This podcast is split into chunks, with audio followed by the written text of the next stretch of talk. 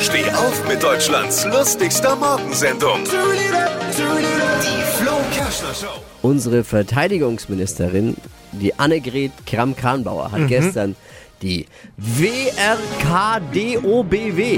ins Leben gerufen.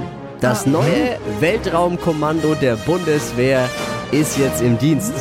Da, da mussten sogar die Vulkanier lachen.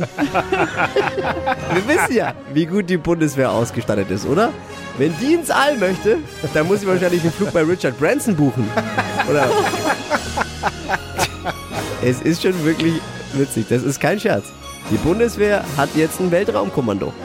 Klingt genauso surreal wie die englischen Fußballfans haben jetzt eine Rotwein-Feinkostabteilung. Herrlich, oder? Weltraumkommando der Bundeswehr, was soll es machen? Es soll Satelliten schützen und überwachen und gefährliche Weltraum, äh, gefährlichen Weltraumschrott beobachten. Ah ja.